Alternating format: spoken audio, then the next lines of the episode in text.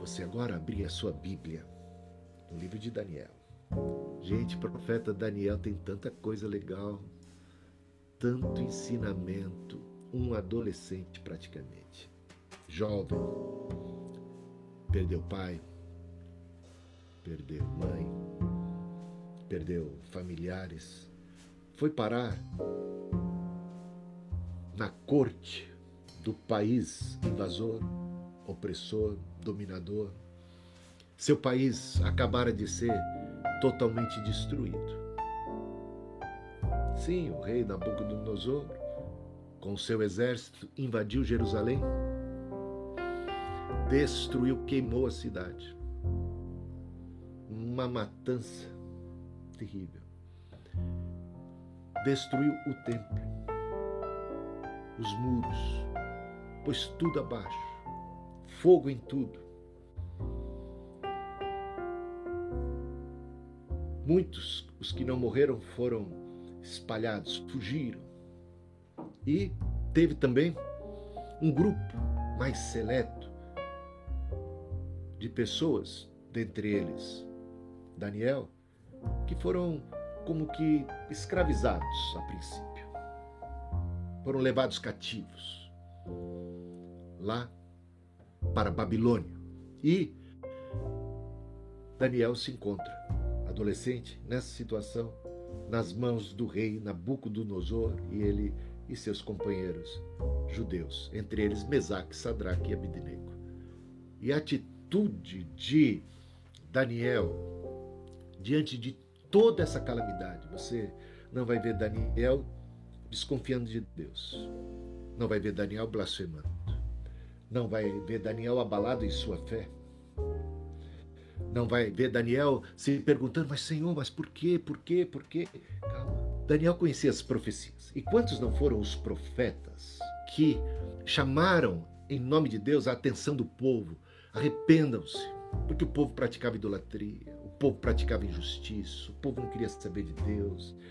E Deus ia, através dos profetas, tentando despertar a consciência do povo, chamando-os e conclamando-os ao arrependimento, mas os profetas eram mortos. Ah, os profetas eram um após outro, como que trucidados, ignorados. Dentre eles, um profeta contemporâneo, Jeremias, que não foi morto, mas foi até parar no poço. Foi preso, foi desprezado. Existia naqueles dias, antes da queda de Jerusalém, antes dessa invasão de Nabucodonosor existia naqueles dias, naqueles dias, profetas em Israel que proclamavam: não, não tem perigo, sabe? Eram os, os profetas é, que diziam aquilo que o rei queria ouvir, que estavam assim rei. E eram mais porta-vozes do rei do que profetas de verdade. E eles diziam: paz para Jerusalém, a casa nunca vai cair, nós estamos com Deus, nós somos o povo de Deus, não tem para ninguém, nós vamos vencer, a gente não tem que se preocupar. Enquanto que existiam os verdadeiros profetas, rejeitados normalmente pelas autoridades, como Jeremias. E Jeremias proclamava o arrependimento, conclamava o povo ao arrependimento. Mas o povo não quis se arrepender, o rei não deu ouvidos, botavam Jeremias no calabouço, na prisão, ele era desprezado. O Daniel viu tudo isso e percebeu que o resultado foi a destruição, o juízo de Deus que se abateu sobre a nação de Israel e contra os falsos profetas que diziam que não haveria ameaça contra o povo de Deus, que a casa de Deus jamais ia cair e o templo caiu. Foi destruído. Mas Daniel era daqueles poucos judeus que davam ouvidos aos verdadeiros profetas. Ele vai citar, inclusive, mais adiante no capítulo 9, o profeta Jeremias. Ah, leia lá o capítulo 9 de Daniel. Ele cita o profeta Jeremias. Ele deu valor às profecias de Jeremias e de tantos outros profetas que anunciavam a necessidade do arrependimento e o juízo iminente que vinha sobre, sobre a nação. Bom, mas o resultado foi que a casa caiu. Daniel foi levado cativo. Está longe da sua terra, está em terra distante, está debaixo do, do domínio do opressor. E como é que ele se comporta? Com fidelidade, com lealdade. E ele vai ser tremendamente usado por Deus para levar glória ao nome de Deus em solo babilônico. E não apenas ele, Mesaque, Sadraque e Abednego também. E eu quero chamar a atenção de vocês para um texto que se encontra no capítulo 3 de Daniel, que é bem conhecido. A estátua de ouro que o rei construiu para si, né? o rei que queria ser adorado, o rei Nabucodonosor. Né? E aqueles três amigos de Daniel que não se curvaram, e Daniel provavelmente também não se curvou, e outros tantos judeus. Mas aqui temos Mesaque, Sadraque e Abednego, que não se curvaram diante da estátua do rei Nabucodonosor. E o que, que vai acontecer? E a gente vê que é interessante a maneira de Deus livrar. Haverá um grande livramento, você sabe. O rei Nabucodonosor vai botar Mesaque, Sadraque e Abednego dentro de uma fornalha e Deus vai livrá-los. Tá, já estou até estragando, né? antecipando a história, mas é conhecida da maioria de nós. Acontece que a gente não vê Daniel nesse cenário. Possivelmente Daniel não foi incluso nessa perseguição por alguma razão. Certamente ele não estava se curvando, mas Deus o livrou de uma maneira que a gente não consegue compreender ele não foi colocado dentro da fornalha. Né? Mesaque, Sadraque e Abednego foram.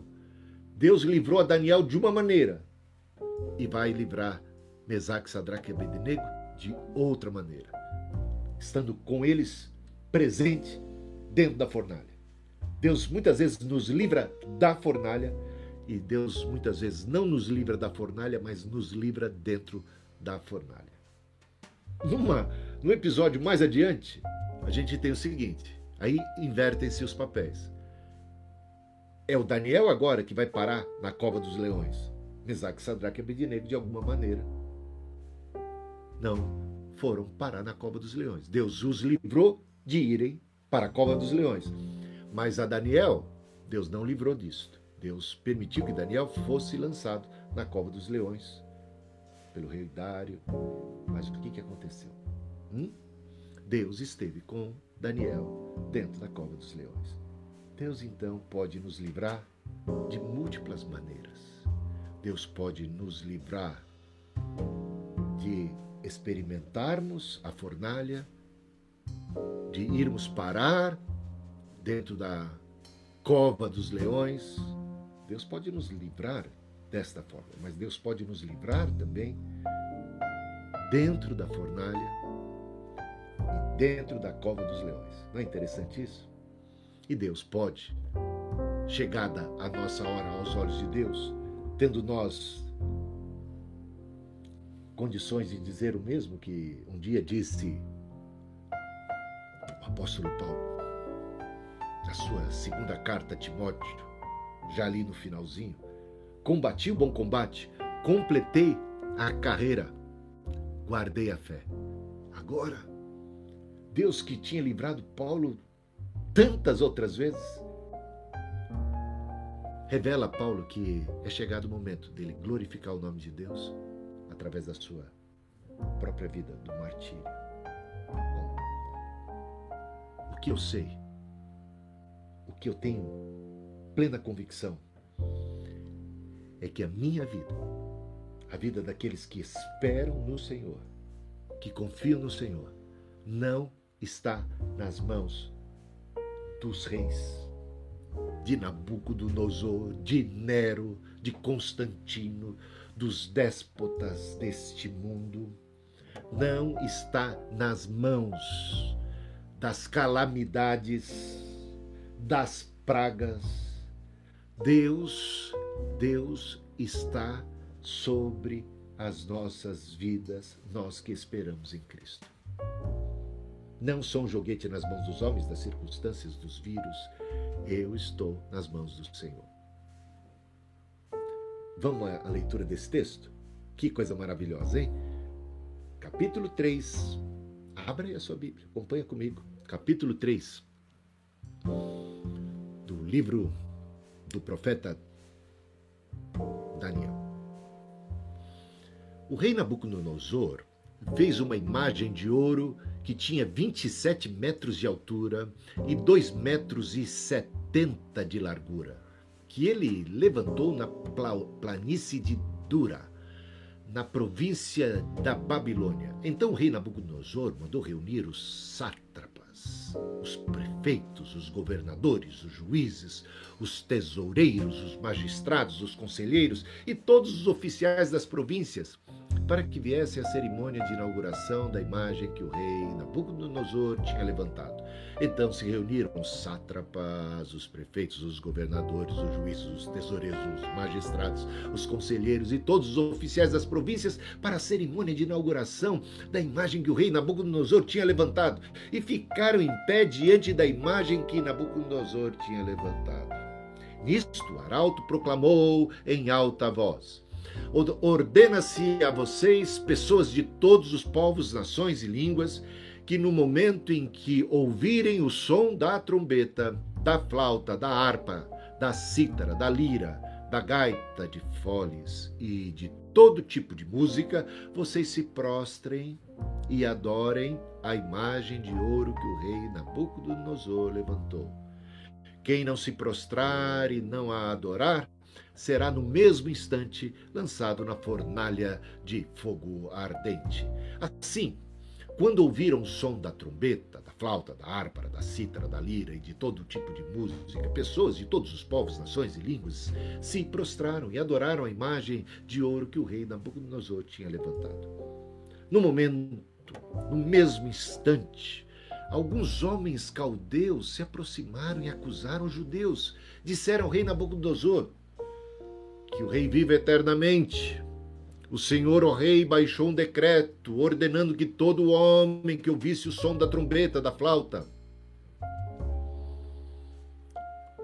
da harpa, da cítara, da lira, da gaita, de foles e de todo tipo de música deveria se prostrar e adorar a imagem de ouro, e que todo aquele que não se prostrasse e não adorasse seria lançado na fornalha de fogo ardente. Há uns homens judeus que o Senhor, ó rei, pôs como administradores da província da Babilônia, Sadraque, Mesaque e Abednego. Esses homens fizeram pouco caso do Senhor, ó rei. Não prestam culto aos deuses do rei, nem adoram a imagem de ouro que o Senhor levantou. Então Nabucodonosor, irado e furioso, mandou chamar Sadraque, Mesaque e Abednego, e eles foram levados à presença do rei. Nabucodonosor lhes disse: Sadraque, Mesaque e Abednego, é verdade que vocês não prestam culto aos meus deuses, nem adoram a imagem de ouro que levantei? Agora, pois, se vocês estão prontos, quando ouvirem o som da trombeta, da flauta, da cítara, da harpa, da lira, da gaita de foles, prostrem-se e adorem a imagem que eu fiz. Mas, se não a adorarem, serão no mesmo instante lançados na fornalha de fogo ardente. E quem é o Deus que os poderá livrar das minhas mãos? Sadraque, Mesaque e Abednego responderam ao rei: Ó Nabucodonosor, quanto a isto, não precisamos nem responder. Se o Senhor, o nosso Deus, a quem servirmos, servimos, quiser livrar-nos, ele nos livrará da fornalha de fogo ardente e das suas mãos, ó Rei. E mesmo que ele não nos livre, fique sabendo, ó Rei, que não prestaremos culto aos seus deuses, nem adoraremos a imagem de ouro que o Senhor levantou. Então, Nabucodonosor se encheu de fúria e o aspecto do seu rosto se alterou em relação a Sadraque, Mesaque e Abdenego. Ordenou que se esquentasse a fornalha sete vezes mais do que de costume ordenou aos soldados mais fortes, ao seu exército, que amarrassem Sadraque, Mesaque e Abednego e os jogassem na fornalha de fogo ardente. Então esses homens foram amarrados com seus mantos túnicas, chapéus e as suas outras roupas e foram jogados na fornalha de fogo ardente. Mas porque o rei exigia urgência e a fornalha estava superaquecida, as chamas de fogo mataram os homens que jogaram Sadraque, Mesaque e Abednego dentro da fornalha. E os três homens, Sadraque, Mesaque e Abednego, caíram amarrados dentro da fornalha de fogo ardente. Em seguida, o rei Nabucodonosor, muito espantado, se levantou depressa e perguntou aos seus conselheiros: Não eram três os homens que amarramos e jogamos no fogo?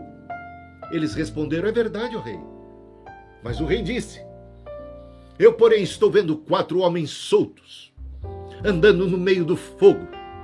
Não sofreram nenhum dano, e o aspecto do quarto é semelhante a um filho dos deuses.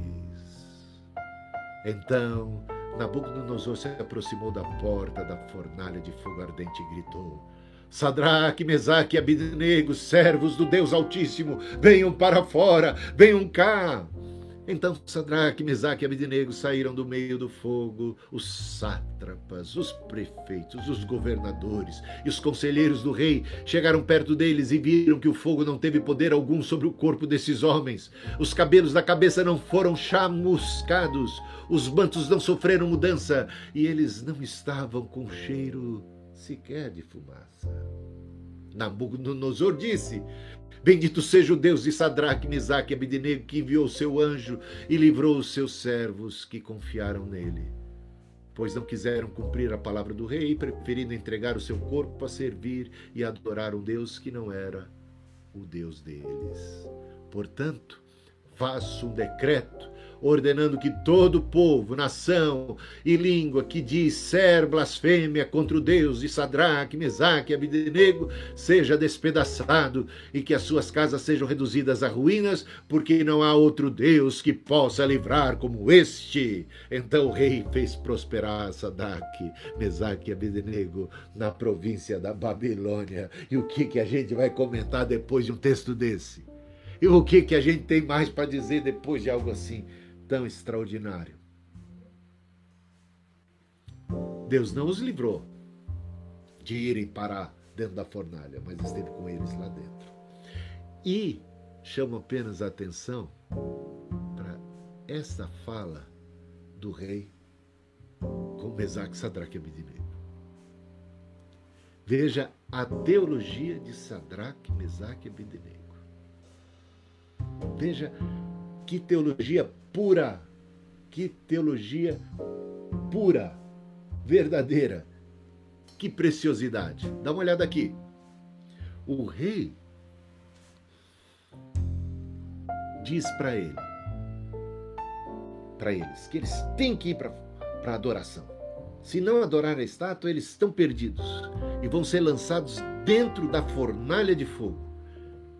Diz terminando a sua fala, dizendo o seguinte: Mas se não a adorarem, serão no mesmo instante lançados na fornalha de fogo ardente.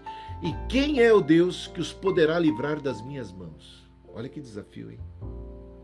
Quem é o Deus que poderá livrar das minhas mãos? Ele se colocando acima de Deus, o seu poder. Ali ele tem certeza, convicção de que Mesaque, Sadraque e Abednego estão nas mãos dele. Mas, meus irmãos, não estão nas mãos do rei Nabucodonosor. O rei Nabucodonosor era o ser mais poderoso, o rei mais poderoso, o imperador daquele tempo. Se sentiu o máximo, maioral, queria ser adorado e achava que estava todo mundo na mão dele, que ele podia fazer o que bem entendesse. Mesaque, Sadraque e Abednego, servos do Deus Altíssimo, não se curvaram e sabe como é que eles respondem? A esse atrevimento do rei, essa petulância. Quero ver quem é o Deus que vai livrar vocês da minha mão. Olha, Sadraque, Mesaque e Abednego responderam ao rei: Ó oh, rei Nabucodonosor, quanto a isto, nós não precisamos nem responder.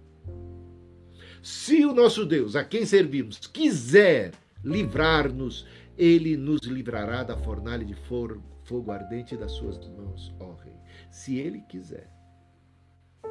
Se ele quiser, ele tem mais poder do que você. Se ele quiser, ele nos livra das tuas mãos.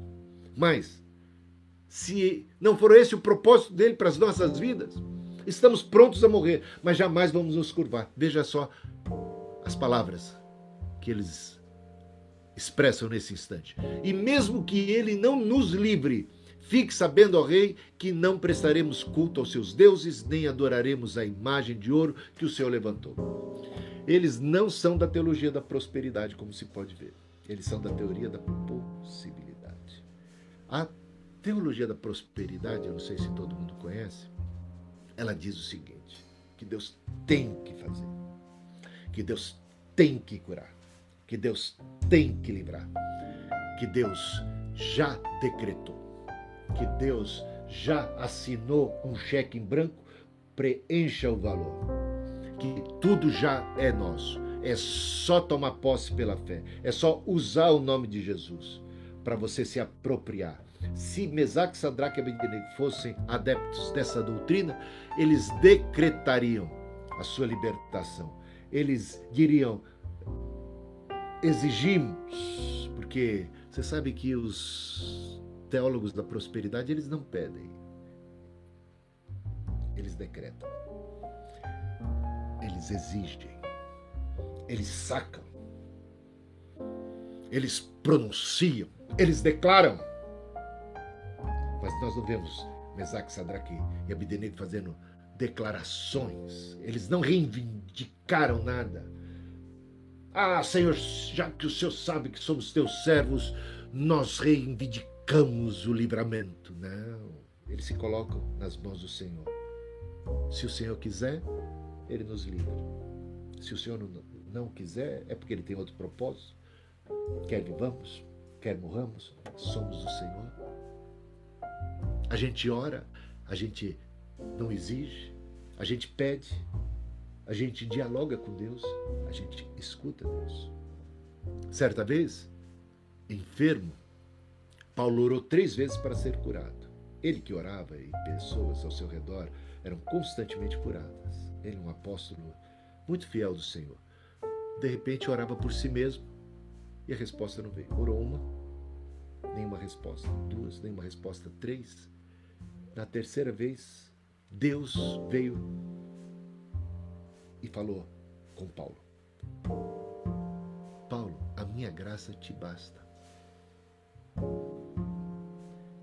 Esta enfermidade, tenho eu um plano através dela para a tua vida, para você não se ensoberbecer em vista de tamanhas revelações. É para manter você humilde. Eu estou trabalhando através dela na tua vida. Que coisa!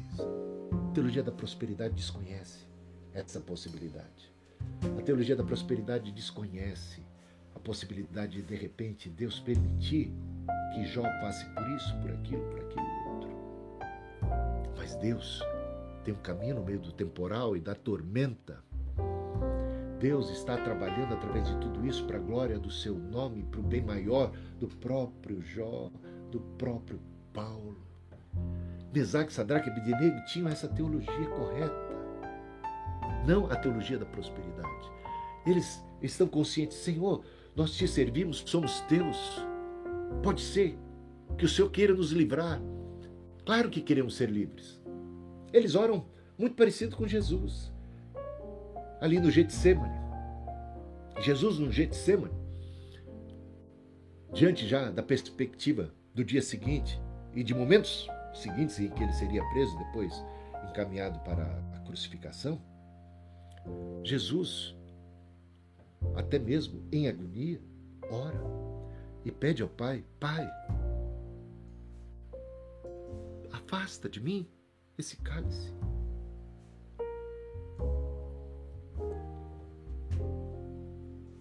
Mas Deus não afastou o cálice. Não era esse o propósito do Pai. Normalmente o desejo de Cristo ali, o Verbo que se fez carne, o lado humano de Cristo, Cristo enfrentando a agonia, enfrentando a própria cruz como homem, porque como Deus não há não há como Deus enfrentar a morte, se colocando, assumindo o nosso lugar, enfrentando toda a agonia daquele momento, inclusive suando sangue e pedindo que o cálice fosse afastado, é como nós. representa muito bem a cada um de nós que deseja se ver livre das aflições, se ver livre das tribulações, se ver livre das enfermidades, se ver livre da morte. Oramos, pedimos isso. Pedimos isso, mas aprendemos a orar com Jesus, não seja feita a nós, mas a tua vontade é nos submetermos no momento de oração em que clamamos e pedimos determinada coisa, determinado livramento. Há um momento em que a gente tem que dizer assim: Senhor, tu sabes mais do que, do que nós aqui. Tu sabes o que é melhor. Tu sabes que eu não quero isso, que eu não quero aquilo, mas eu me submeto à tua vontade. Não seja feita a minha, mas a tua vontade. Mesaque, Sadraque e Abednego estão orando nesse viés. Ó oh, rei Nabucodonosor, não precisamos responder quem é o Deus que vai nos livrar. Se o nosso Deus quiser, ele pode muito bem nos livrar das tuas mãos. Mas se não, saiba, ó rei Nabucodonosor, se não, se for a vontade de Deus, que nós venhamos aí parar na fornalha e, e sermos ali consumidos. Isso vai acontecer na vida de Pedro, na vida do próprio Paulo, em determinado momento. Todos eles foram miraculosamente livrados por Deus no decorrer de sua trajetória, mas chegou um dia em que Deus disse, para o próprio Pedro, já antecipava ali, no finalzinho do Evangelho de João, que Pedro seria um dia levado para onde ele não queria ir. Lembra que ele negou Jesus três vezes porque ele não queria parar na cruz? Pedro, um dia, segundo o propósito de Deus, o plano do Altíssimo, chegaria o dia em que ele poderia dizer, como Paulo, completei a carreira. Quando ele tivesse completado a carreira, cumprido o propósito de Deus para a sua existência, ele glorificaria a Deus de uma maneira muito tremenda através do martírio. E conta-se na história da igreja que Pedro ia ser crucificado e ele disse assim: Não sou digno de ser crucificado, morrer a morte do meu Senhor. Então pediu para que fosse colocado de cabeça para baixo a cruz. Ele vai vir a morrer um dia. A maior parte dos apóstolos foi martirizada. Dos profetas, a mesma coisa. Acontece. Pode acontecer. Mesaque, Sadraque e Abednego tinham consciência que se Deus quiser nos livrar, Ele nos livra. E quantos não são os livramentos? Quantos não são? Que coisa boa está na mão de Deus, Deus nos livra.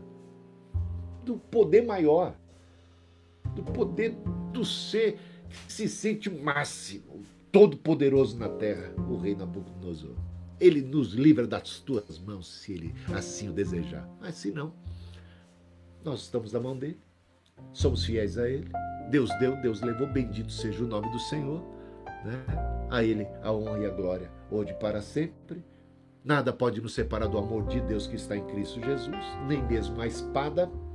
Então não tememos. A morte não pode nos separar do amor de Deus que está em Cristo Jesus. Que texto incrível. Teologia da possibilidade. Se Ele quiser, Ele pode. Ele nos livra. Ele pode mais do que você. Maior aquele que está em nós do que aquele que está no mundo. Maior aquele que está em nós do que o vírus que está no mundo. Maior aquele que está em nós do que todos os déspotas políticos, do que toda corrupção, do que toda crise econômica. Maior é aquele que está em nós. E é nos momentos de crise que a gente pode experimentar milagres especiais excepcionais de livramento, de ajuda, de, de, de, de Deus provendo, suprindo em glória cada uma das nossas necessidades. Ah, podemos experimentar e eu creio que vamos experimentar muito desses milagres. Mas nossa vida está na mão de Deus. Está na mão de Deus. Nós não chegamos para Deus e ficamos exigindo. A gente, a gente não diz para Deus qual, qual que deve ser o roteiro, a gente se submete. A gente intercede, a gente clama, a gente busca, mas a gente se submete a gente se entrega aos cuidados do Senhor, do bom pastor. Esse bom pastor é tão tremendo que, que ele, o costume dele é nos levar aos pastos verdejantes, às águas de refrigério, mas de repente nos vemos debaixo da sua condução em vales sombrios. Mas não vamos mais mal algum, porque a sua vara e o seu cajado nos consolam. Foram lançados no, no na fornalha ardente, Mesaque, Sadraque e Abednego, E o que, que se passou com eles? Um milagre extraordinário. Eles que foram ali amarrados, de repente eram vistos soltos, andando. Os guardas, os soldados que os levaram para dentro da fornalha, para os empurrar lá para dentro, não aguentaram o calor, porque ela foi aquecida sete vezes mais, ela foi superaquecida. Eles morreram na trajetória. Bezac, Sadraque e Abednego estavam andando. E uma coisa maravilhosa, havia uma quarta pessoa dentro daquela fornalha. Essa que representa o nosso Senhor Jesus Cristo, que disse: Eis que estarei convosco todos os dias até a consumação dos séculos, hein? Que alegria, que paz. Recapitulando, Deus pode. Tudo é possível aquele que crê. Tudo é possível. É bom ter fé, é bom ter fé. É bom buscar o Senhor e orar com fé, crendo que o Senhor atenderá. Sim, é. Mas é bom também sermos submissos à voz do Senhor. Estarmos ao seu dispor interagirmos com Deus, ouvirmos a voz do Espírito Santo. Deus tem um, caminho no meio do temporal, todas as coisas cooperam para o bem daqueles que amam a Deus. Então, tudo isso junto ajuda bastante a gente, tá bom? Que coisa boa a gente poder meditar num texto como esse, aprender e ver que no final das contas o que, que aconteceu? Lá no cativeiro babilônico, o nome do Senhor sendo glorificado e exaltado. O templo tinha sido destruído. Eles não podiam mais adorar lá no templo. Eles estavam agora no palácio, eles estavam agora em território da Babilônia, em território do adversário do inimigo. Mas Deus estava vivo. A igreja do Antigo Testamento ali representada por eles, o povo de Deus, estava vivo, atuante e o Senhor estava operando. E a glória de Deus estava sendo proclamada. O rei Nabucodonosor ficou tão encantado com o Deus de Mesaque, Sadraque e Abednego, esse Deus que ele não conhecia, que ele decretou que todo mundo, todas as nações que estavam debaixo do seu domínio, adorassem o, o Deus de Mesaque, Sadraque Abednego, o Deus de Daniel, Jeová, Pai de nosso Senhor Jesus Cristo. Deus é poderoso para fazer isso, para usar os seus servos. E a gente vê em tempos de agonia, em tempos de oposição, em tempos de opressão, em tempos onde não temos acesso ao edifício da igreja, podemos ser usados por Deus em contextos outros. Deus muitas vezes nos coloca em outros contextos para sermos ali por Ele usados como instrumentos singulares